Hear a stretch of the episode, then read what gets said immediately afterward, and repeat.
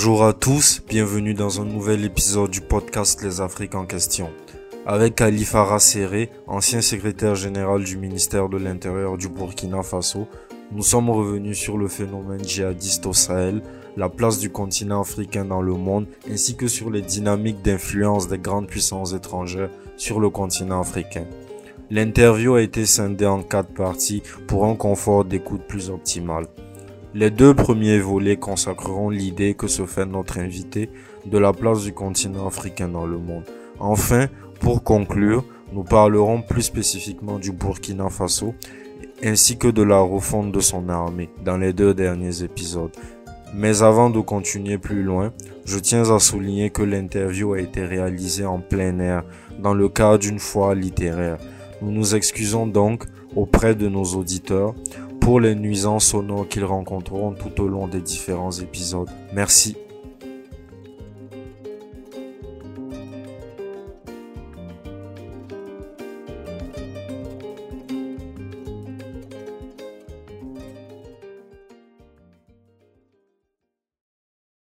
Moi, je suis Kalifara Serré. Je suis consultant, directeur exécutif de l'agence de consulting Flanso Consultant, qui est un bureau d'études ouest-africain qui s'occupe essentiellement de branding territorial, c'est-à-dire mettre en place le marketing territorial, le, tous les dispositifs connexes qui vont avec. Suis surtout expert en décentralisation et développement local.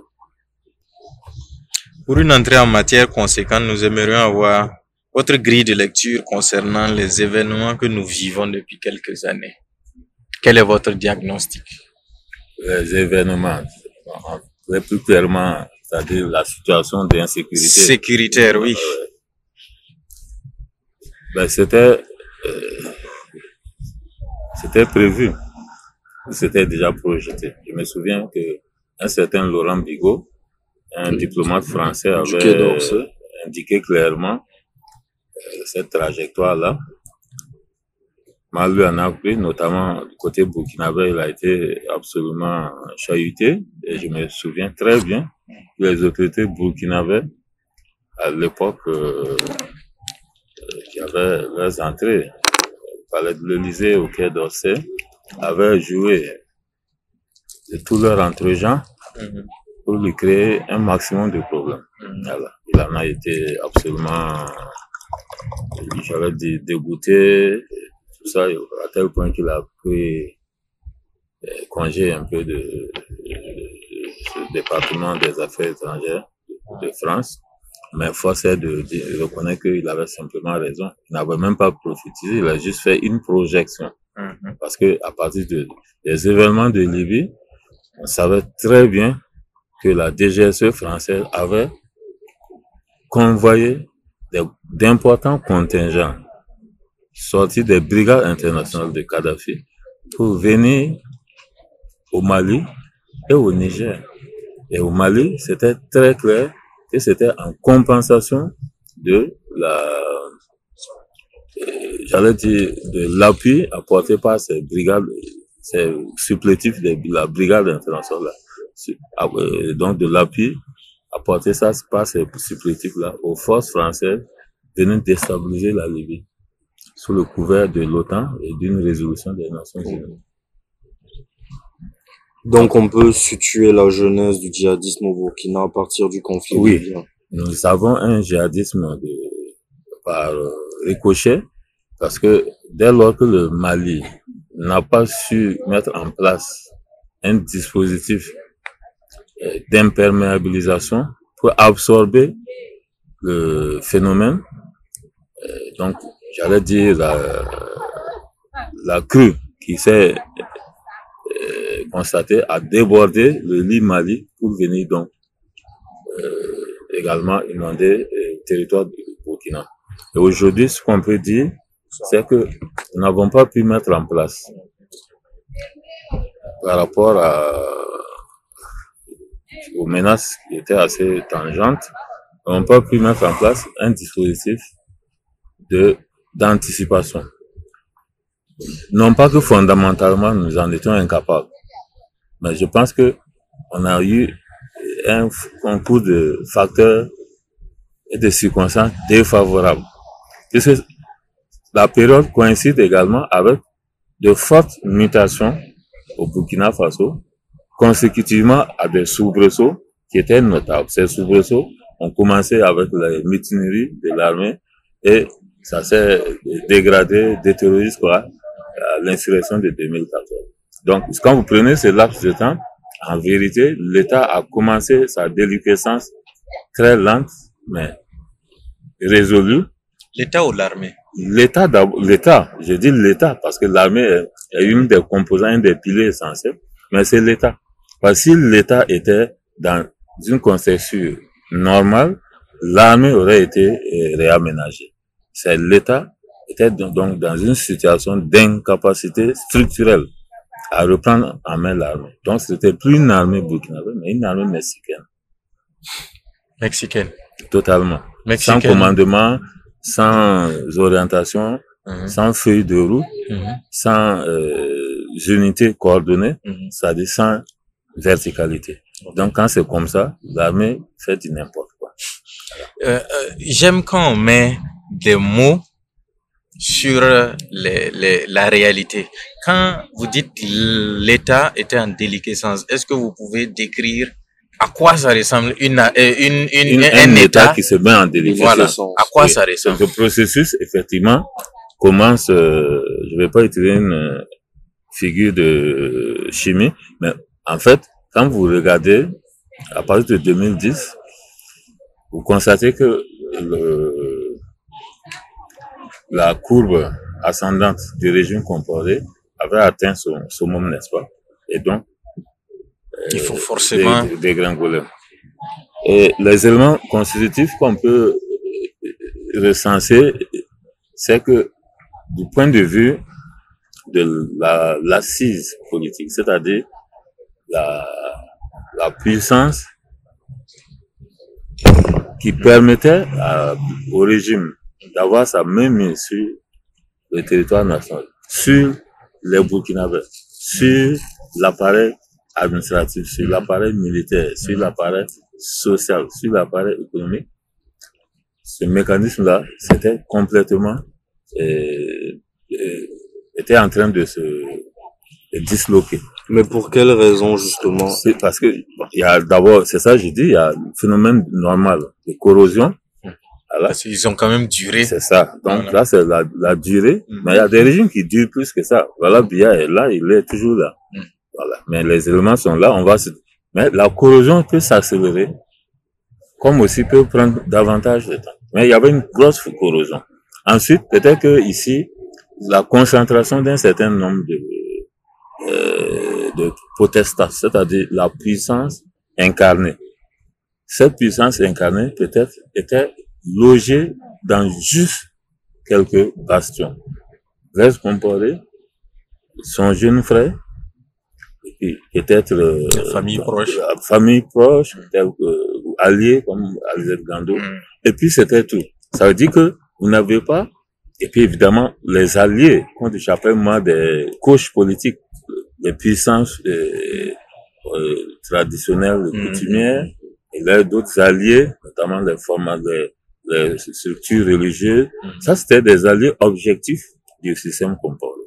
Alors, donc, quand vous retirez au progressivement de la, de la puissance dans, au niveau de ces sphères, euh, j'allais dire, connexes là, pour les centraliser au milieu, dans le noyau du pouvoir, évidemment, les chocs exogènes frappent avec plus de d'impact. Ça dit que le noyau, c'est exactement un mouvement tectonique. Hein. Ce qui se place actuellement dans le volcan Nyaragongo, là, c'est mm. exactement ce genre de choses. Il y a ce qu'on appelle des coulées pyroclastiques, c'est-à-dire c'est des coulées de lave, mais qui jaillissent de, du ventre du volcan. Voilà. C'est une compression du noyau qui, qui peut tenir pendant des années, et puis à un moment donné, ça se soulève par centimètre par centimètre, et à un moment donné, ça ressort. Donc, cela, ça s'est, ça s'est passé au Burkina, et tout le monde a vu que on a le pouvoir qui semblait si fort, si rigide, si implacable, était en réalité, les Burkinabés se sont surpris à découvrir que, en réalité, c'était un régime, somme toute assez ordinaire. Un colosse au qui pied avait un colosse au pied d'argile, exactement. Et donc, si la, la Libye n'avait pas été déstabilisée, on n'aurait pas eu ce phénomène de djihadisme là. Euh, pas, pas dans les mêmes conditions. Je vais vous expliquer que euh, en 2005, il y a un chercheur franco-italien qui est qui avait, je vais vous donner les références qui avait fait une projection à partir de l'observation très fine de l'Afghanistan, avait prévu que les phénomènes conjugués de l'Afghanistan, c'est-à-dire le regroupement des forces de l'OTAN et des, des alliés de l'OTAN, et la scission de plus en plus nette dans le bloc arabe avec des chefs de file que sont l'Arabie saoudite et l'Iran, il a trou- trouvé que ce scénario-là était propice à ce que il y ait un mouvement, un mouvement vers le, sud. Parce que le mouvement ne pouvait pas aller au nord. Parce que quand vous regardez une planisphère, vous voyez que au-dessus de l'Afghanistan, il n'y a que des systèmes politiques quasiment euh, euh, d'acier. C'est-à-dire c'est une c'est une barrière d'acier. Donc le- la- l'irradiation ne pouvait descendre que vers le bas. Et vers le bas, c'était la Syrie. Et en Syrie, il y a eu quelque chose qui continue toujours. Jusqu'à Puis il avait dit à l'époque que lui pense que la Libye et l'Égypte vont être obligatoirement euh, fra- fracturées. Et même la Tunisie et, et éventuellement le Maroc.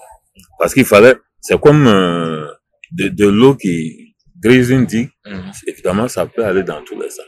Et effectivement, donc, même s'il n'y avait pas eu la, la Libye a peut-être servi d'accélérateur, voilà, de catalyseur, mais même s'il n'y avait pas eu la Libye, il est probable que et le processus là allait venir au fur et à mesure vers le Sahel. Avec l'aide des, des Occidentaux. Toujours avec bien l'aide sûr. bien. Parce qu'en réalité, il faut relier ça aussi à la politique des dominos. Géostratégiquement, ce qui se passe, c'est que les Occidentaux, quand ils déplacent un champ de problème, ils peuvent en créer un autre. En fait, ils essayent en, en réalité de, de tenir la plupart des leviers de gestion du, de ce conflit pour pouvoir en profiter en termes donc de marché de l'armement, en termes d'alliances productives, c'est-à-dire de relations qui permettent donc de consolider les axes. Puisqu'on a fracturé la bipolarité, la, bipolarité du monde, donc aujourd'hui, c'est un monde multipolaire.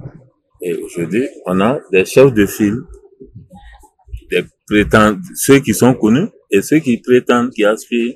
Il n'y a pas seulement que les États-Unis, la Chine et la Russie. Vous avez des puissants intermédiaires qui pensent aujourd'hui pouvoir, et dans leur zone, l'Iran ne peut pas accepter qu'on puisse dire que c'est, euh, il n'y a que l'Arabie Saoudite. L'Iran se considère aujourd'hui comme une puissance, et, et, mais idem pour la Turquie, comme une puissance euh, Régional. régionale Ok. pleine et entière. Et donc, tout ce jeu-là, euh, ça fait que quand vous regardez donc les- la géopolitique des Occidentaux, ça consiste à bouleverser euh, les jeux pour recréer, reconfigurer un jeu de cartes leur qui leur est toujours favorable.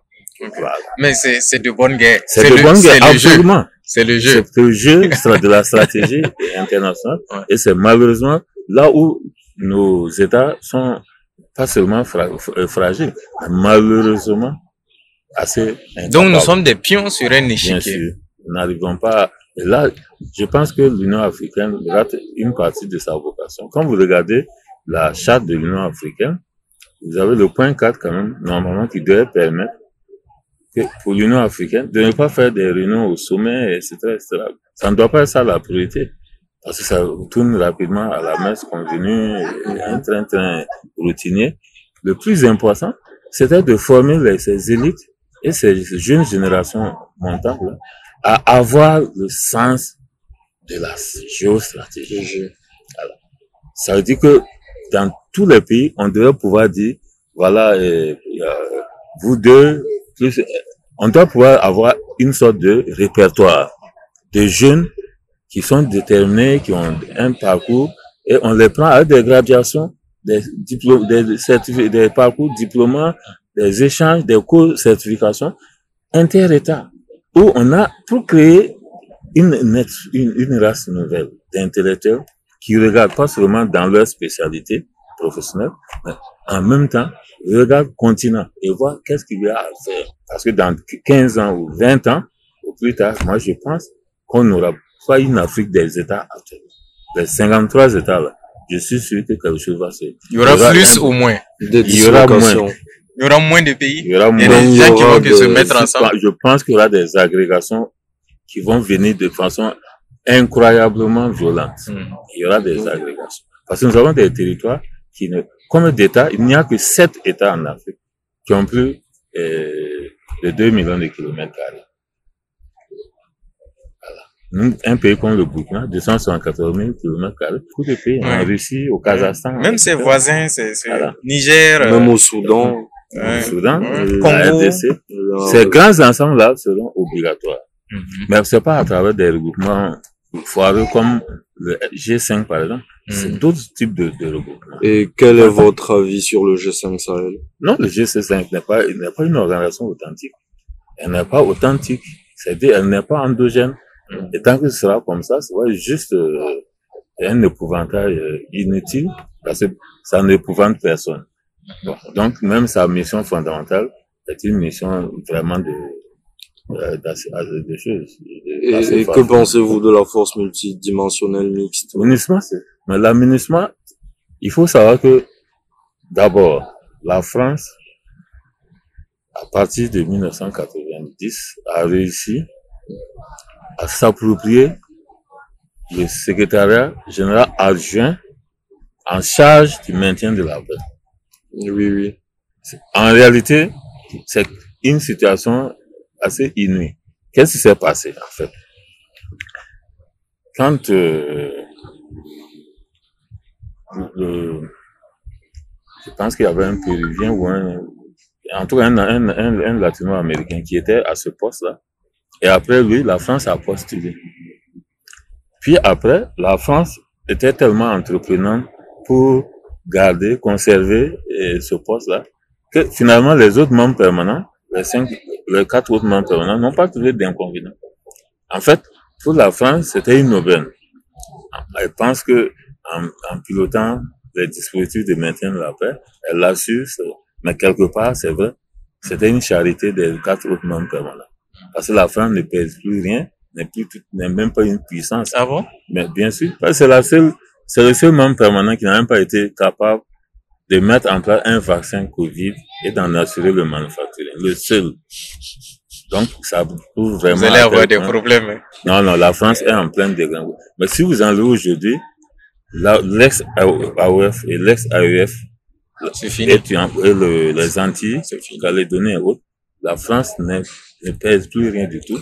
Vous pouvez ranger la France derrière l'Espagne, Au même niveau que le Portugal. que l'Italie. l'Italie. Oui, c'est ce qu'Antoine Glaser disait justement, un journaliste qui est très connu pour ses, ses, ses écrits sur la France-Afrique. Il disait que si on enlève l'influence française en Et Afrique, c'est pour ça que la, la, la, la France-Afrique n'est pas seulement un concept pour la France. C'est une idée géostratégique majeure. La France ne compte que sur l'Afrique. Que ce soit aux Nations Unies ou sur, euh, au- même au sein de l'Union Européenne. La France. Parce que c'est, pourquoi la France s'agrippe à, à un bloc monétaire? Au, au risque de se- s'étouffer de ridicule? Parce que sans les pays-là, sans qu'il y ait, ben, c'est- ça ne marche pas. Aujourd'hui, le- le- l'Union européenne, c'est l'Allemagne d'abord. Ouais. Voilà. Clairement. Ben, la France tient à avoir son mot à dire, et etc. Faire un forcing, dire moi j'ai des réserves africaines, etc. C'est assez indécent, mais ça continue. Et les autres les regardent un peu, la regardent un peu avec condescendance. Surtout cette histoire du franc CFA, et les- on oblige les autres pays à, euh, faire partie d'un jeu de dupes, ben, bon, c'est- tout le monde sait que tôt ou tard, ça se... Voilà. Le jeu géostratégique euh, dans lequel on est engagé, Mhm. qu'est-ce qu'il faut faire? Est-ce qu'il faut rentrer pleinement dans leur jeu et les battre à leur jeu ou sortir du jeu et créer nos- notre propre jeu avec nos propres Les règles? deux termes d'alternative, c'est voilà.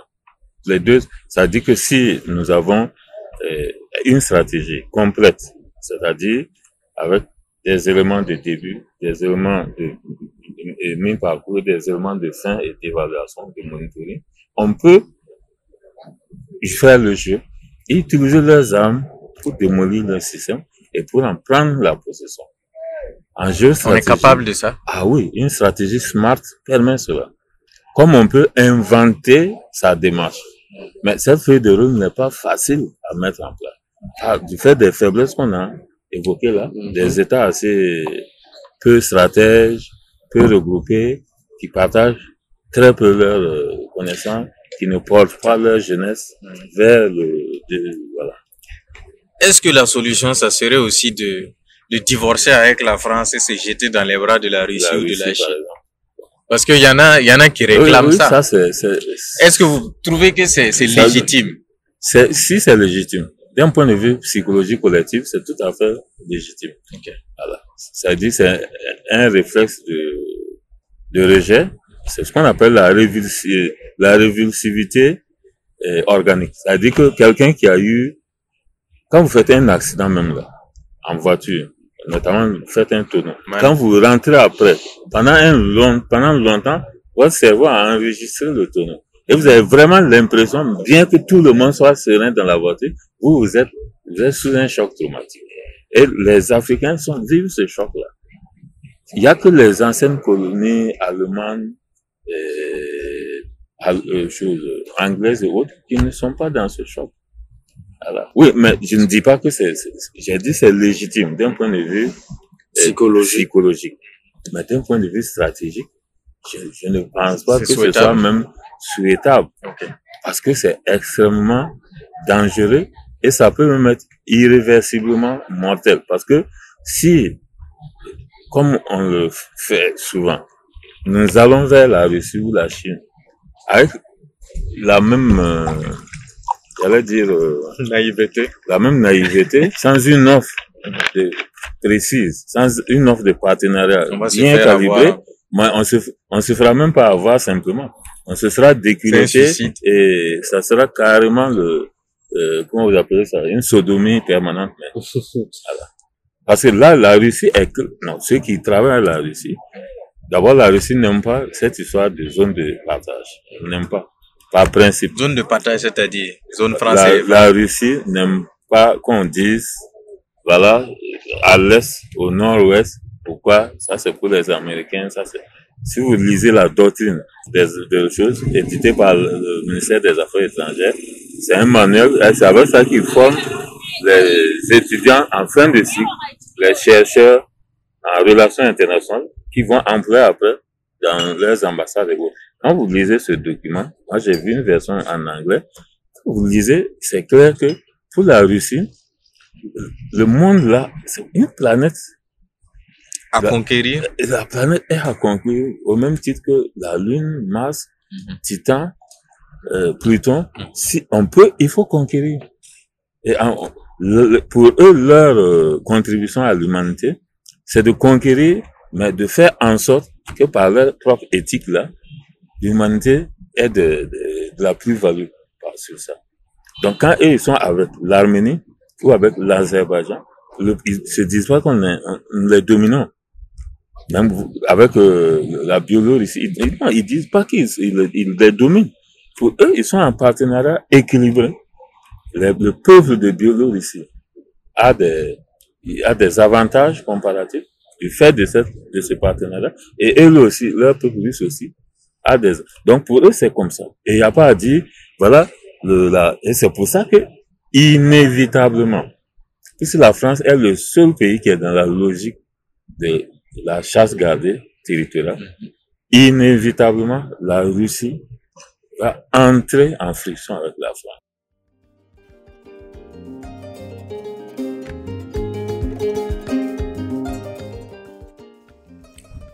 Nous sommes au terme de la première partie de notre entretien avec Ali Farahseré. Merci pour l'intérêt accordé à notre podcast. N'hésitez pas à partager cet épisode auprès de vos proches. Merci et à très bientôt pour le second épisode.